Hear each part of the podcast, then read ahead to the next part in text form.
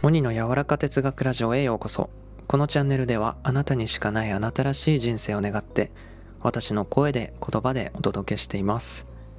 はい今回のお話は柔らかい思考についてです。物事を多角的に捉えるとか柔らかい思考を持つということって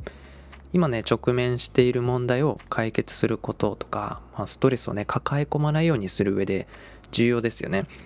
でどうやったらその凝り固まった考えとか思いを柔らかくできるかということなんですけどまず知っておきたいのが人っていうのは思考した回数が信念より硬いものとなっていくので、まあ、例えば読書は活字ばかりで取り組みがたいと捉えていたとしたら友人がね読書にはまってるっていうね話をした際あ難しいことに取り組んでんだなと思うし駅のホームでね電車を待ってる人が読書しててそれを見てね真面目な人なんだなと思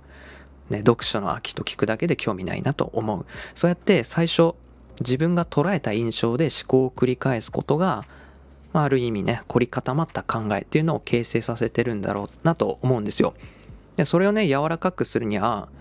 別の捉え方をしてる人の角度と感覚角度と感覚を聞くことによって自身に変化が生まれると思っています。例えば読書は目次を見て興味ある箇所だけ読めばいい。知的好奇心のはしごだというね捉え方もあるというふうに聞いたらまあこれは僕の場合なんですけどなるほどそういう角度もあるのかと気づくと同時に他にも角度あるかもとも思う。そしてそのスタンスあり方っていうのは読書にだけでなくてあらゆることにも適用できるし好きなこともっと増えるなというふうに思う。うん、だから僕もね全く興味ないことでも楽しそうにね語る人がいたらなんでそんなにいいんだい？と聞きたいしその人なりの感覚をね聞きたいなって思うんです。それがね柔らかい思考だと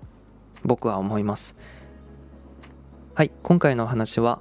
角度を変えれば体感が変わるでした。それでは皆さんいい夜を。